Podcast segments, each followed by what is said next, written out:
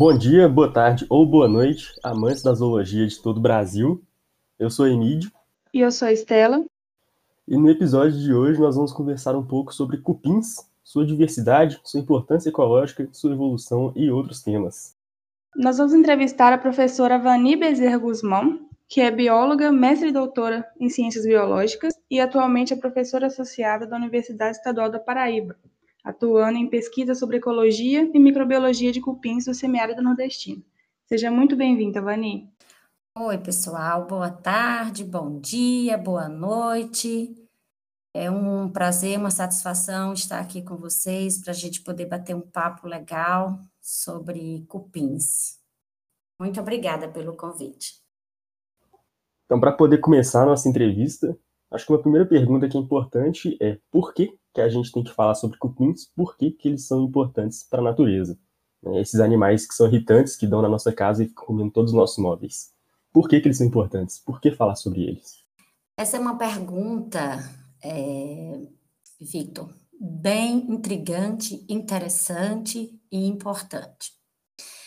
É bom salientar, é bom é, deixar o público né, que está nos ouvindo nesse momento a, a par da real importância desses insetos.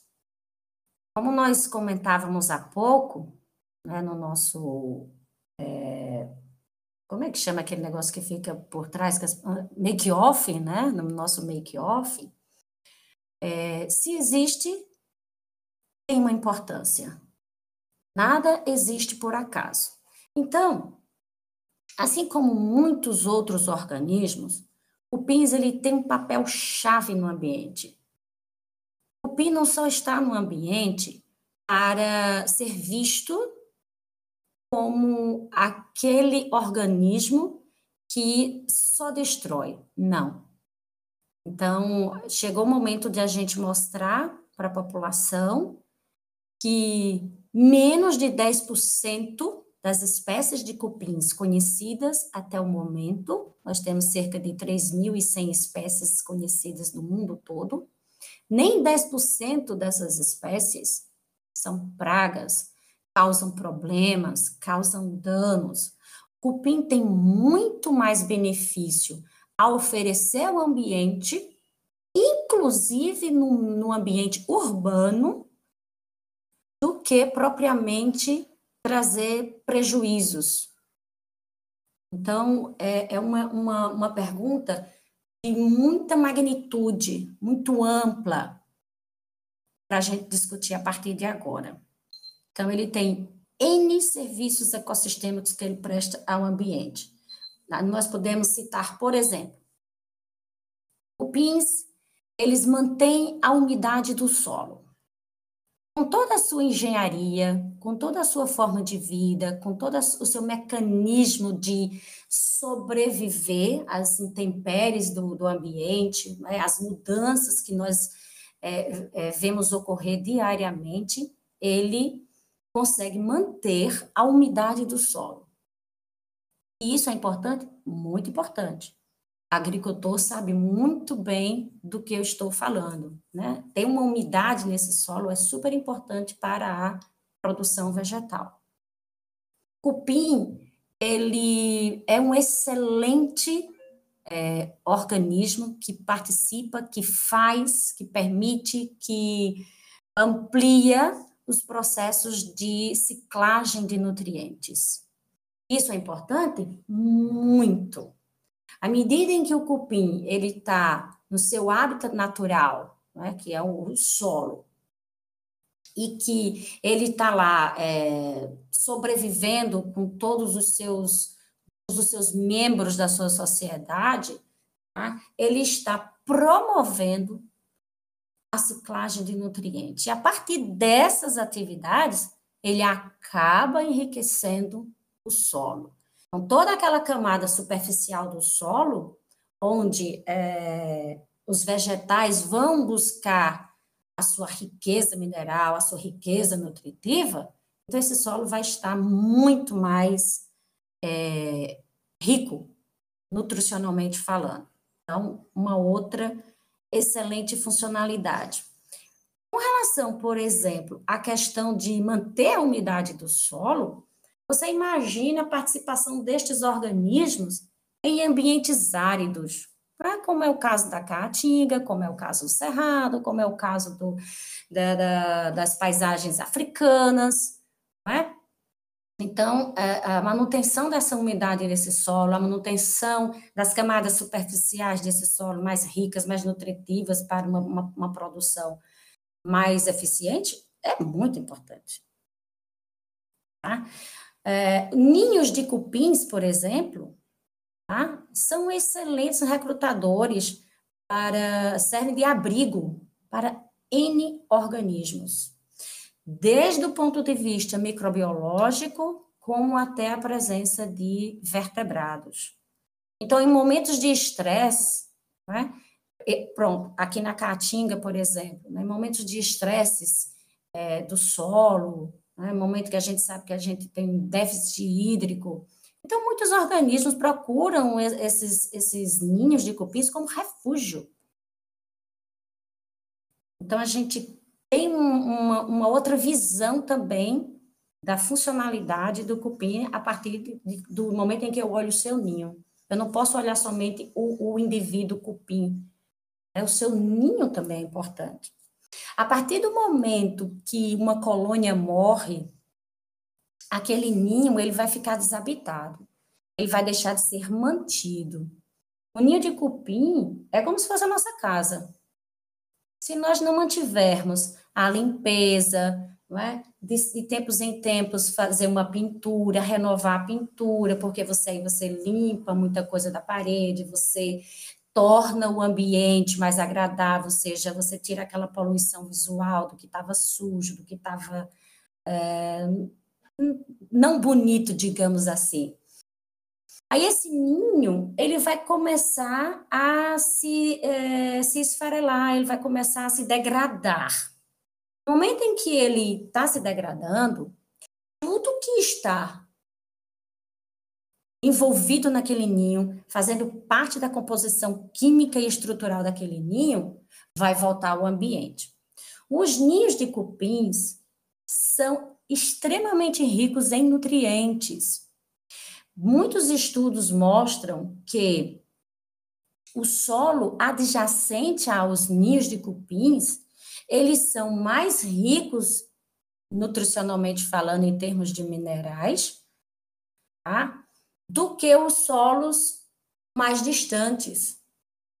Então, se nós pegarmos uma paisagem onde nós vemos por exemplo, aqueles montículos, que é muito comum em área de cerrado aqui no Brasil, que é comum no continente africano. Então, a gente vai ver que ao redor desses ninhos, você sempre vai ter uma vegetação mais verde, você sempre vai ter vegetação. Por quê? Porque à medida em que aquele ninho ele vai se, se degradando, tudo que está ali, né, constituindo aquele ninho, vai retornando ao solo. Então, os ninhos de cupim são extremamente ricos em termos de nutrientes. Algumas culturas, algumas populações, é, a partir do momento em que o, o, a colônia morre, eles pegam aqueles ninhos, trituram e semeiam na terra, porque aí ele está enriquecendo o seu solo. Então, é, é por aí que a gente tem que começar a nortear o nosso público para começar a ver a importância ecológica desses insetos no nosso ambiente. Os cupins né, eles são entendidos como os verdadeiros animais sociais, né? É, então a gente espera uma grande comunicação entre eles. Como que é feita essa comunicação entre os cupins? Verdade. Os cupins eles são reconhecidos como aqueles verdadeiros é, organismos eusociais. Para que se tenha uma, uma eu-socialidade, então você tem que ter alguns princípios, né, como é, é, sobreposição de geração, essas coisas mais básicas. Em termos de como é que eles se comunicam, os cupins, como insetos, e a gente sabe que insetos, ele tem um sistema nervoso altamente desenvolvido, não é? Então, eles têm comunicação química e táctil. Tá? Então, eles se comunicam através das suas antenas, tocando as antenas uns nos outros, e também através do seu reconhecimento de hidrocarbonetos cuticulares. Então, em campo, por exemplo, é muito interessante se você vir, se você encontrar uma trilha de forrageio de uma espécie é, se intrometendo na trilha de forrageio da outra espécie. Então, como eles não reconhecem aquele hidrocarboneto cuticular, é um dos exemplos, então eles vão é, começar a se agredir. Por quê? Porque ele não dá reconhecimento, como a gente diz na nossa linguagem, que a gente está conversando sobre esses organismos, ele não reconhece o cheirinho do seu irmão. Que cheirinho seria esse? Exatamente esse reconhecimento químico através da, da, das suas moléculas de hidrocarboneto cuticulares. Então, é bem, bem por aí. E isso é reflexo do seu sistema nervoso altamente desenvolvido. E existe comunicação entre cupinzeiros? Sim, existe. É, na verdade, é uma comunicação entre indivíduos tá? que estão distribuídos em cupinzeiros separados, mas que, na verdade, eles fazem parte da mesma colônia. Existem espécies que constroem para toda a sua colônia, todos os membros da sua colônia, um cupinzeiro só e em um cupizeiro só eles vivem bem. Mas existem espécies que constroem vários ninhos de cupins que compõem então a sua colônia. Então a colônia ela é formada, por exemplo, por dois, três, quatro, até oito cupinzeiros fazem parte da mesma colônia. Isso é o que nós chamamos de policalismo. É quando uma colônia de cupins ela apresenta a formação de vários ninhos e todos os seus indivíduos, todos os membros daquela colônia vão estar distribuídos entre esses cupinzeiros. E aí é nesse momento em que ocorre o que nós chamamos, né, popularmente dizemos, a comunicação entre os cupinzeiros, porque de fato esses indivíduos eles ficam circulando entre esses ninhos. Por quê? Normalmente as rainhas elas não se locomovem. Elas ficam em câmeras reais, apesar de existir espécies que não apresentam câmeras reais e nesse caso elas podem se movimentar de um lugar para o outro. Mas, normalmente, o mais comum né, é nós encontrarmos espécies que tenham rainhas que ficam guardadinhas, protegidas na sua câmara real. Mas os seus súditos, vamos dizer assim, que seriam é, os operários, os soldados e todos os seus é, filhotes mais novos, que são as, as é, larvas, né, de vários ísteres, ou seja, digamos, de vários tamanhos, porque teriam idades distintas, diferentes.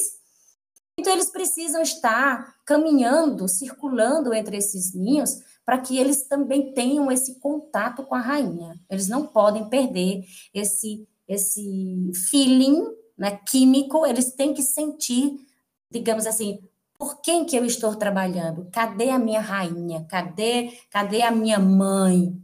Então, eles têm que estar sempre circulando, sim. É nesse momento que a gente diz que existe comunicação entre os cupinzeiros. Na verdade, são os indivíduos que transitam né, entre esses cupinzeiros. E aí, essa comunicação, ela pode ser é, aérea, digamos, vamos supor, um, um cupim que ele é arborícola, ou seja, ele constrói o seu ninho em árvores. Tá? Há exemplo de Constrictotermes cifergaster. É uma espécie que ocorre aqui no Brasil, ocorre na, na Caatinga, ocorre no Cerrado, e é uma das nossas espécies mais abundantes. Então, ela é uma espécie que constrói ninhos arborícolas. E aí, para completar, além de ser arborícola, ela também forma cupins, é, é, ninhos policálicos. Então, no caso de Constrictothermus cifergaster, né, nós já conseguimos ver, nós já registramos que os indivíduos da colônia, eles vão de um ninho a outro por vias aéreas, sem ser por debaixo do solo. Eles tanto vão pela superfície do solo, como também vão utilizando os galhos, dado o suporte onde os ninhos estão, tá? Mas, no caso da, dos cupins que são de solo, né, que constroem seus, seus ninhos inteiramente abaixo da superfície, né, essa comunicação ela vai se dar inteiramente por galerias internas subterrâneas. Então, eles vão por essas galerias, certo?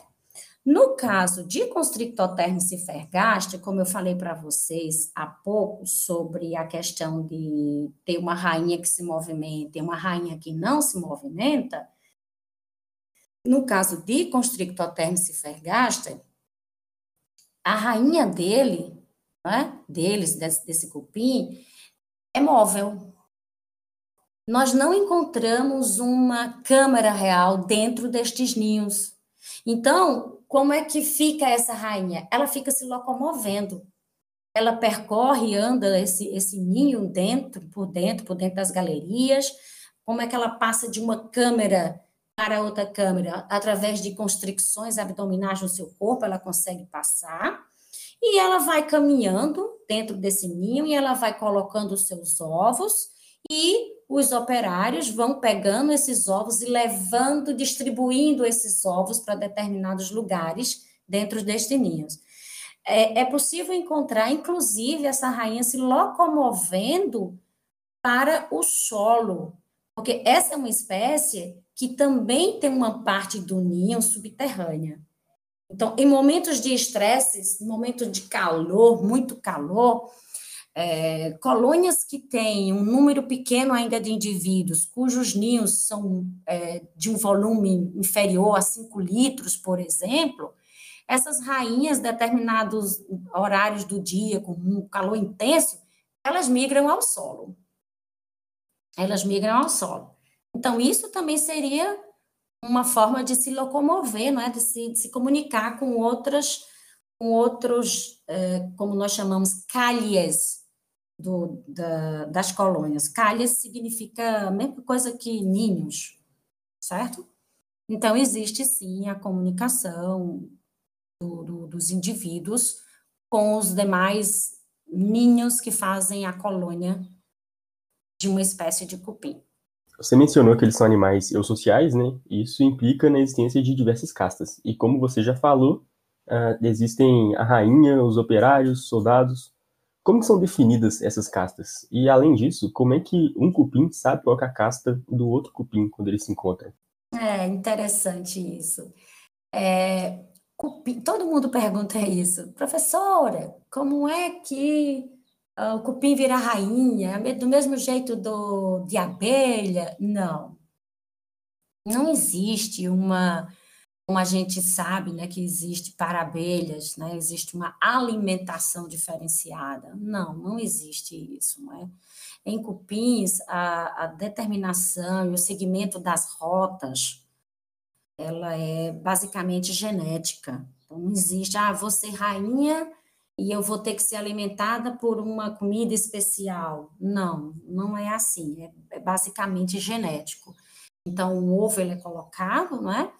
E daí daquele ovo nasce a larvinha, porque o desenvolvimento é metábolo, e essa larva, ela vai eh, sofrendo suas mudas, mudando de estágio, e em determinado momento, aquela larva, ela toma rotas. Ou aquela larva vai se transformar num operário, ou aquela larva vai se transformar num soldado. Seguindo a rota de, lá, de, de operário, mais adiante, é, indivíduos vão seguir uma rota de serem indivíduos reprodutores. E aí você vai ter os indivíduos reprodutores alados, ah, desculpem, é, machos e fêmeas. Esses, esses, esses indivíduos jovens que seguiram essa rota para serem reprodutores, eles vão se desenvolver, vão formar asas, e no momento em que a colônia estiver pronta, madura, que for a época de sua reprodução, então esses indivíduos alados serão liberados de seus ninhos. E existem diversas formas de liberação desses alados, né? É muito comum aí, Cerrado, por exemplo, é, serem observados chaminés que são construídas acima daqueles montículos para que esses alados sejam é, liberados. E, e, isso ocorre de tempos em tempos, existe uma sincronização do tempo de liberação desses alados. E quando isso ocorre, né, é, comumente as pessoas chamam esses indivíduos de siriris, aleluias, e que são facilmente confundidos com as formigas aladas, porque também eles são chamados de formigas de asa, é? porque eles parecem muito com as formigas. Então, na verdade, o que ocorre é isso, sabe, pessoal? São rotas que se seguem, que pode ser determinada por é, liberação de, de feromônios dentro da própria colônia, que isso vai ser determinado de acordo com o fitness da colônia. A colônia está chegando no seu estágio é, de, de amadurecimento. Então, ocorre um estalo, e esse estalo é, é, é químico, tá? A liberação de feromônios, que faz com que os indivíduos tomem as suas rotas distintas. Mas isso tudo é mais, é mais determinado geneticamente mesmo. É, e você chegou a comentar um pouco sobre a época reprodutiva dos cupins. Como que é feita essa reprodução? Uma vez que os aleluias ou siriris acasalam entre si, todas as fêmeas ali vão se tornar rainhas ou existe alguma, algum controle disso? Ah, existem vários controles. Como a gente sabe, é, ao longo da evolução, os animais eles foram evoluindo suas formas de reprodução. O organismo A se evoluiu dessa forma, o organismo D, cada um encontrou seu mecanismo, cada um encontrou a sua melhor forma. A gente sabe que aqueles indivíduos que se reproduzem lançando seus ovos é, na coluna d'água, por exemplo, no mar, eles, teriam, eles tinham, né, conseguiram a, a, a, capacidade de lançar muitos ovos nesse ambiente. Por quê? Porque ele tinha que garantir que pelo menos um daquele ali conseguisse ser fecundado. Né? Então, esse mesmo mecanismozinho, essa mesma metáforazinha, essa mesma coisinha, você pode pensar em relação a, aos cupins. Quando é, ocorre o momento da, da, da reprodução desse, dessas espécies, centenas, centenas de indivíduos, machos e fêmeas, são liberados no ambiente. Eles evitam o endocruzamento. Tá? Então, o que, que acontece? A colônia A vai liberar os seus indivíduos machos e fêmeas naquele momento. E a colônia B também vai liberar machos e, e, e fêmeas da sua colônia naquele momento. Então, quando eles são liberados do, do ninho, eles vão se encontrar no ambiente Tá? Então, a fêmea libera um feromônio, que a gente chama feromônio é, sexual, e esse encontro entre macho e fêmea ocorre ainda durante o voo. Então, eles se reconhecem quimicamente, ocorre aquele, sabe aquele feedbackzinho, ai, deu um friozinho na barriga, né? E a mulher consegue fisgar o cara e tal. Uma coisa com a fêmea da, do cupim. Então, a partir daquele momento, se deu match, então eles vão, caem em, subsolo, em, em solo, e aí eles vão em seguida perderem as suas asas, aquela asa para ele, é, é, dependendo da espécie, tem, tem espécie que tem asas muito longas, é muito pesado para eles, então, a partir do momento que eles pousam no chão, eles, a primeira coisa que eles fazem, né? Agora, sempre um juntinho do outro, viu? Sempre um seguindo o outro. Não vou perder minha namorada de vista, não vou dar bobeira, até porque aquela química já aconteceu, tá? Então, eles perdem as asas. Ok, eles perdem as asas e aí a fêmea fica levantando o seu abdômen, tá? E liberando sempre aquele feromônio de atração sexual. E o macho a segue. O próximo passo são eles caminharem um atrás do outro, um, um movimento que nós chamamos de tandem, que é um atrás do outro, até que ela encontre um lugar que seja favorável para que os dois entrem, né? ou seja, para terem a sua noite de núpcias. Entrou, conseguiu um lugar favorável, então eles vão vedar aquele ambiente e a partir de então só são eles dois, ou seja, enfim, sós. Então, quantas colônias serão formadas a partir da revoada de duas colônias distintas da mesma espécie. Esse número é variável.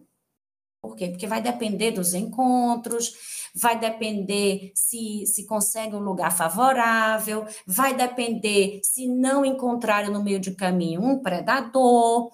Então, você tem lagartos, que são predadores desses indivíduos, tá? no momento em que eles estão sendo lançados ao, ao, ao mundo aí, vários vários cupins estão assim por fora do ninho, eles aproveitam o momento da liberação dos alados e suga, tá? É, aves predam muitos indivíduos nesse momento. Então, existem aqueles mecanismos de controle populacional natural que a gente conhece, né? Então, é assim que se formam os casais que vão dar início à formação de uma nova colônia. E caso uma rainha dentro de uma colônia morra, é possível que um, que um outro indivíduo ocupe o lugar dela ou essa colônia está condenada a morrer? Não, é assim, isso, isso existe, existe sim, tá? E é um mecanismo muito legal, muito interessante. Existem espécies em que, se a rainha mãe, né, a rainha original, ela vier a falecer, tá? Então, um outro indivíduo, né, um operário daquele que geneticamente já tenha sido, já carregue consigo essa, esse, esse código, então ela vai vir a se transformar em uma rainha, o que nós chamamos de rainha de substituição. Tá? Existem também aquelas espécies em que uh, a rainha mãe ela ainda está ativa, ela ainda está viva, ela ainda permanece no ninho. Só que ela não corresponde à expectativa da colônia. É como se os, os seus súditos dissessem: minha rainha, eu preciso de mais súditos, eu preciso de, do exército maior, eu preciso de mais operários. Uh, os nossos bebês estão passando fome, necessitamos de coletar mais alimento, por exemplo.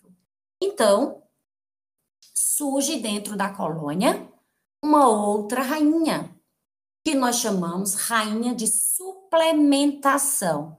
O que é suplementar? Adicionar, somar. Por que, que muitas pessoas vão à academia, fazem ginástica, vão ficar fitness, né? E tomam proteína, suplemento disso, suplemento daquilo, que é para ajudar o seu, o seu, aquele, aquele aquele conjunto de exercícios que você vem fazendo dia após dia para você ficar com aquele corpo saradão. Então, ele vai e lança mão desses suplementos alimentares, certo? Então, existe essa, essa condição entre as espécies, sim. Quantas rainhas de suplementação podem existir? Depende da espécie. Pode ser uma só, podem ser a, a, uma, duas, três, quatro. Mas rainha mãe original, uma de suplementação, aí vai variar de acordo com a espécie, certo? Mas existe essa, essa, essa capacidade, sim, essa, essa condição entre, entre os cupins, de você ter esse tipo de coisa. Eu vou só retomar um pouco aquilo que você disse sobre a, a comunicação de cupinzeiros. Sim. Queria saber se as colônias são vizinhas pacíficas ou tem algum tipo de conflito? Se forem da mesma espécie, da mesma colônia, não tem problema nenhum. Não tem problema nenhum. Porque eles fazem parte Da, é como se fosse da mesma família. Imagine é, pai, mãe e três filhos. Aí, três filhos casaram. Ou não casaram, ou saíram de casa e foram morar sozinhos, cada um sozinho. Aí, o que, que acontece? Filho A vem visitar pai e mãe e volta para sua casa. Filho B vem visitar pai e mãe. Às vezes, filho B e C vem visitar sua mãe, ou seja, eles estão sempre se comunicando, um frequentando a casa do outro, porque eles pertencem à mesma família. Agora, existe uh, o que nós chamamos uh, de competição. Existem espécies que são mais competitivas territorialmente falando. Então, se eu construir a minha colônia, né, o meu cupinzeiro, perto de uma área uh, de forrageio de outra colônia, que seja de uma espécie diferente, e se nós nos encontrarmos é, no momento em que nós saímos de casa para forragear, para pegar comida, trazer comida para casa, e se a gente se encontrar no meio do caminho, aí, como a gente sempre diz lá no laboratório, aí vai ter fight. E aí é, é fight, fight, fight. Dependendo do nível de, de competitividade da espécie, ela vai acabar obrigando aquela colônia mais fraca, digamos assim, a remover a sua colônia daquele espaço. Então, isso acontece também. Né? As espécies, elas abandonam o ninho, constroem outro ninho e levam toda a sua população para lá, porque porque aquele ambiente estava sendo muito competitivo. Aí pode ser competitivo por espaço, por alimento, entendeu? Isso existe sim. Existem várias espécies em que nós verificamos isso, mas existe sim. Agora, se forem da mesma família, bom, mas se forem da mesma espécie e as colônias tiverem, tiverem sido construídas mais distante. Se elas se encontrarem no momento de forrageio, pode haver briga, fight? Pode. Agora, quanto mais próximo, maior será o reconhecimento de parentesco. Quanto mais distante, menor será o reconhecimento de parentesco. Então, se eu colocar é, indivíduos numa arena é, de, da mesma espécie, é, em que eu coletei esse indivíduo bairro A, suponhamos, vamos, vamos trabalhar com o bairro, mas, pode ser em, em paisagem natural, tá? Eu coletei lá numa área distante da outra área, sei lá, dois metros, dois, metros, dois quilômetros, cinco quilômetros, de distância um do outro. Certo? Então, eu vou ver um nível de agressividade entre estes indivíduos, mesmo pertencendo à mesma espécie, maior. Porque que, que acontece? No momento da reprodução, esses indivíduos, eles evitam o endocruzamento, então eles vão cruzar, é? eles vão formar par com indivíduos de outras colônias.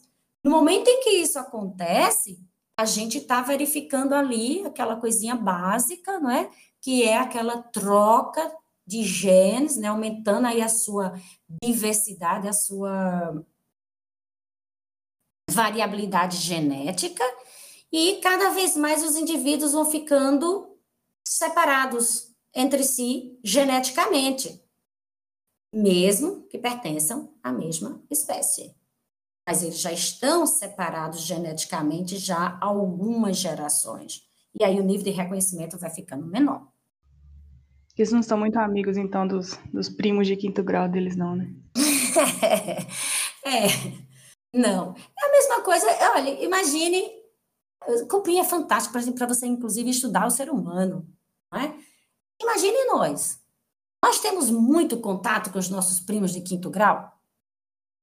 Quanto que nós conhecemos nossos primos de quinto, de quinto grau? Qual é o nível de relacionamento que, que é comum a gente ver em níveis de quinto grau? você é mais próxima. Isso é uma coisa mais básica, né? Eu acho que todo mundo já vivenciou isso. Você é mais próximo daqueles seus primos é, legítimos, primos de primeiro grau, ou você tem mais parentesco aquele primo de quinto, sexto grau? Tem primo dessa, dessa magnitude aí que você nem conhece. Primo que você nem conhece. Então, o mesmo mecanismo a gente poderia pensar para uma sociedade de cupinos. Estamos nos encaminhando para o fim dessa gravação, caros ouvintes. Mas o assunto da nossa conversa com a professora Vani rendeu bastante e, por isso, acabamos dividindo o episódio em duas partes. Na segunda parte, nossa conversa vai tratar de outros assuntos, como a engenharia impressionante que os cupins fazem e a evolução deles. Esperamos vocês nesse episódio e nos vemos em breve.